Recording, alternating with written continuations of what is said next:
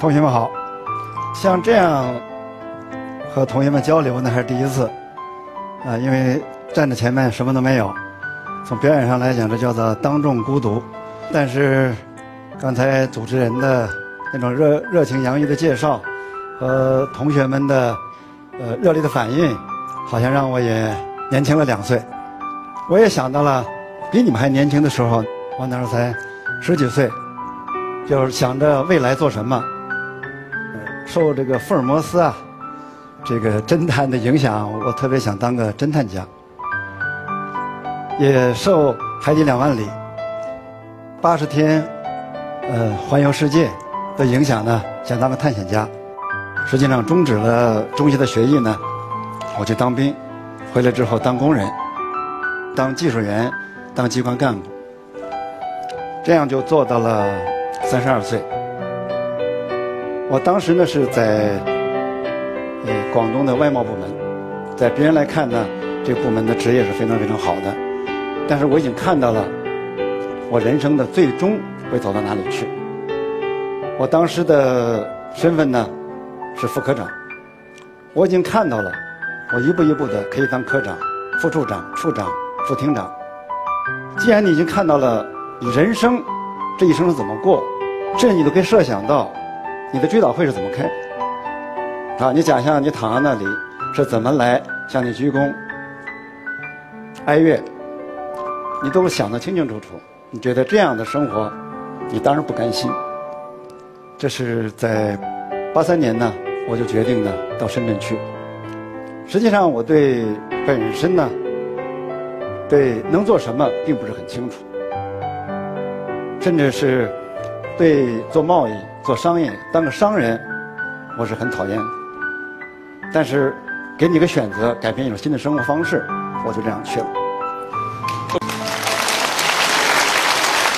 那一晃就到了一九九五年，我突然感到我的左腿剧疼。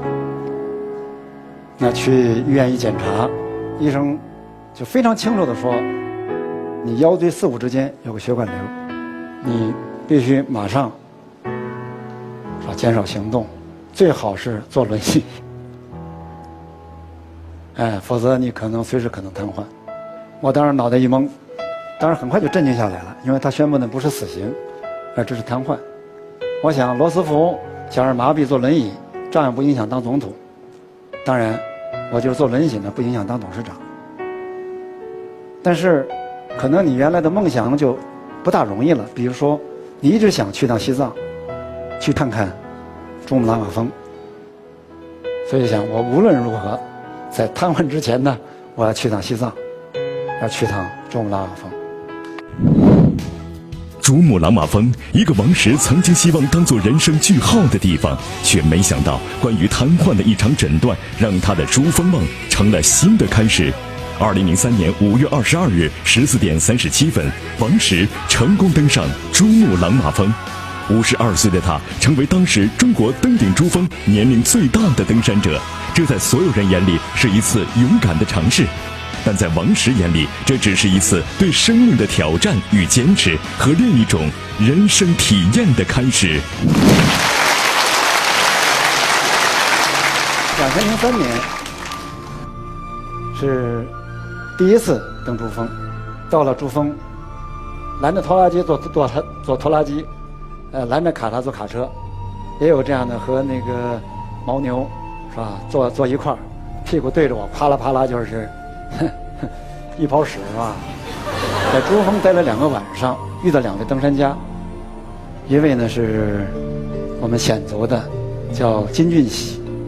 这个金俊喜呢有个特别的经历，在八十年代末的时候，他曾曾经是中日联合登登山队登梅里雪山唯一一个幸存者。那一次呢，遇难了十七个。我好奇问的第一个问题就是说，遇到这么大的灾难山难，你怎么还登山呢？他很淡淡的告诉我说，登山是我的职业，我不登山能干什么？他这句话说的很平淡，对我震动很大。我记得在登顶下撤的途中。在八千八的位置上，天气非常不好，是阴天。刮着风，下着雪，哎，我就感到我的后脑勺发热，就感觉是太阳照着，我就本能的回头，不可能，哪有太阳呢？啊，阴天，刮风，下着雪，再走就觉得，哎，这个脸上发热，耳朵发热，就那个感觉就开始懒洋洋的，你特别想坐下来，另外声音就告诉你，你不能坐下来，你要坐下来，你就起不来了。差不多持续了半个小时，我才把就刚才那种幻觉过去了。但是再往下走，能不能安全回来、活着回来也不清楚。那是已经有一个愿望，就是如果我能回活着回去，我绝不再返回喜马拉雅山。如果再返回来，那我是王八蛋，就诅咒自己。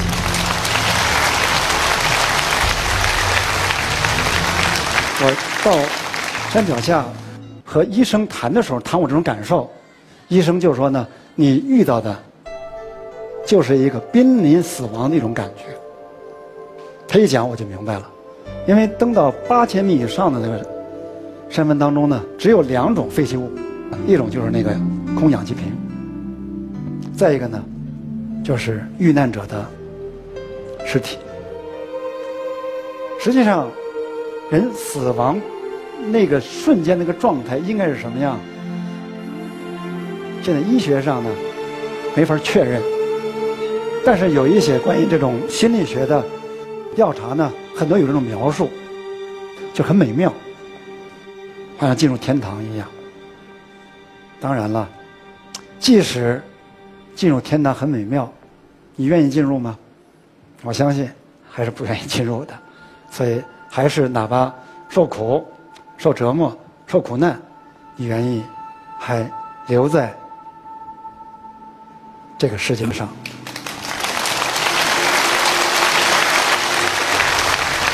我们知道我们会死，所以如果在你死亡之前，如何度过你的一生，是吧？如何来去追求你心灵追求的东西？那。你通过尝试着一个山头一个山头的这样去克服，你登到了顶峰。这个过程当中呢，使得你的心身，使你的心理承受能力比原来更强，使你的体力呢也变成越来越强壮，而不是因为你强壮的体魄你去登山。我记得有一句话叫做：“胜利往往是。”在努力一下的坚持之中，我想，我和很多人的最大的不同呢，不在于我比他们聪明，也不在于我比他们更运气，很重要一点来讲就是，我有这样的一个认准的一个目标，坚持下去。到了两千一零年，我再次又到了珠穆朗玛峰，所不同呢是到了珠峰的南坡。按我的心目当中，我这我一生呢要三次登顶珠峰。两千零三年是第一次，一零年是第二次。我想那差不多是在我两千二一年的时候，我再一次登。但是当我到哈佛之后，我才意识到，在哈佛那是我的第三次珠峰。和头两次珠峰完全不同的是。这座山峰是没有物理高度的，而是心理的、精神上的。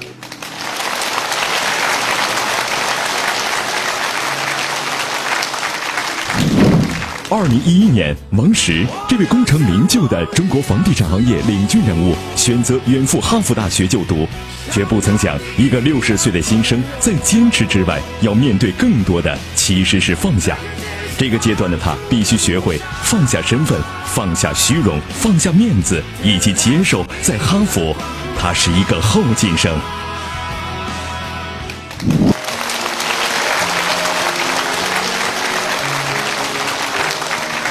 第一个学期是感到脑袋累，累的以至于晚上睡不着，就开始失眠。实际上，我到深圳创业这二十多年呢，睡眠一直非常好，基本只要躺床。不到二十秒就睡着。但是到了哈佛，第一学期就开始失眠，整个脑子乱哄哄的，一片空白，想睡睡不着。呃，做作业的做到两点钟，八点半课程，那你八点钟至少至少八点钟得起来吧，再睡不着，这时候你就会想，我值得不值得？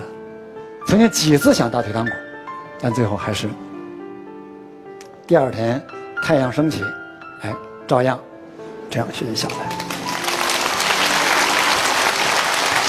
实际上这次去哈佛，很多人都很好奇，说你王石到哈佛去干什么？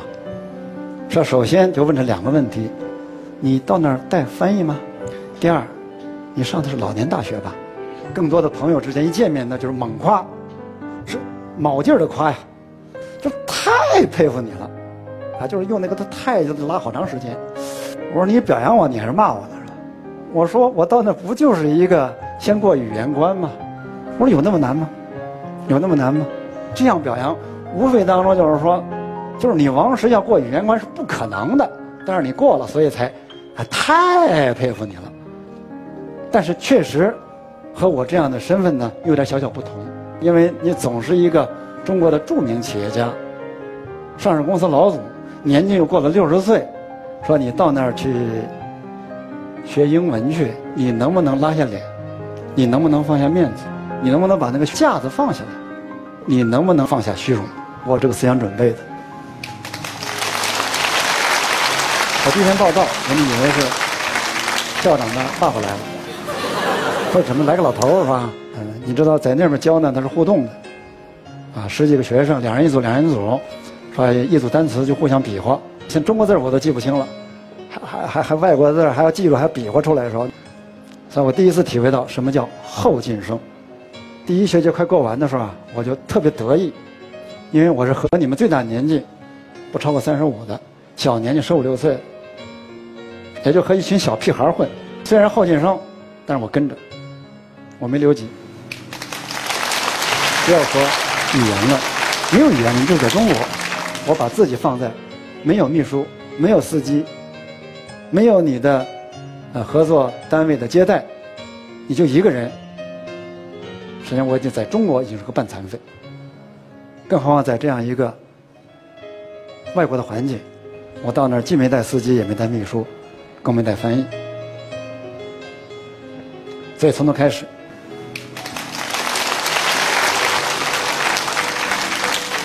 一九八八年，万科进行股份化改造，募得了两千八百万，加上原来的一千三百万，就形成四千一百万的这样的一个公司规模。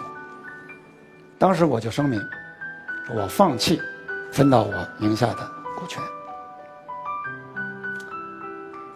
这是你们先不要鼓掌是吧？你先得弄清楚是吧？为什么放弃是吧？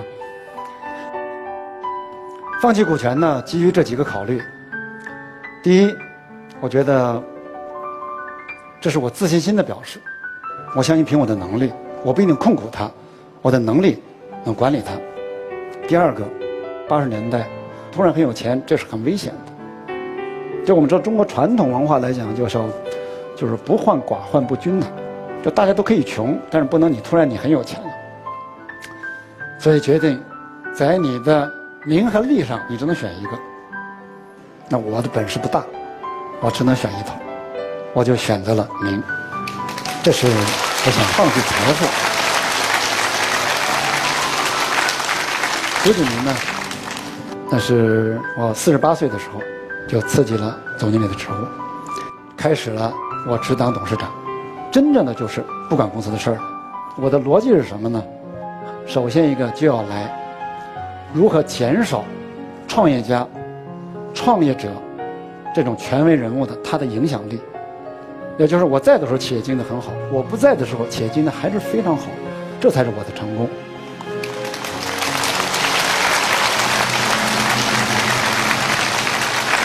鼓掌早了点，因为痛苦在后边。第二天，我照样上班了，一切都很平常。我上班往那一坐，我怎么感到冷冷清清的？我说：“哎，人呢？”这秘书就说了，他们正在看总经理办公会，我一听，第一个反应，我说开总经理办公会怎么不叫我呢？我这话还没出口，脑子里反应过来，哦，我今天我今天已经不是总经理了。哎呀，就抓耳挠腮，就特别想冲过去，就说我只是坐那听听。哎，从一个掌握着权力发号施令的突然来下来，没有决定前的时候，那是非常非常难受的。那我怎么去调整呢？登山去吧，实现自己少年时候的探险家的梦想去。这是我想放弃权力。再一个呢，我的人生规划，六十岁到七十岁，我要到大学大学去教书去。我不知道我人生到底在追求什么，到现在我都不知道。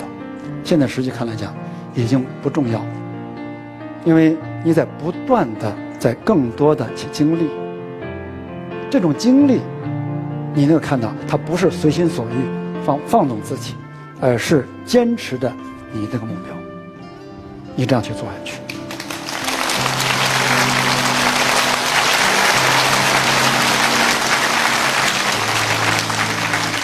我想下面的一段感悟来结束我的谈话。可能你们会感叹现在这个世界，啊，全球都不确定，啊，你们很感叹没有机会了。我这里想说的，正是因为这样不确定，他给了你机会。如果什么都确定了，什么都非常非常稳定了，你要想发展，你要想出人头地，那是非常非常难的。在你不确定的时候，你就好好学习。学习多少知识都不为过的，这是想我想告诉同学们的，谢谢。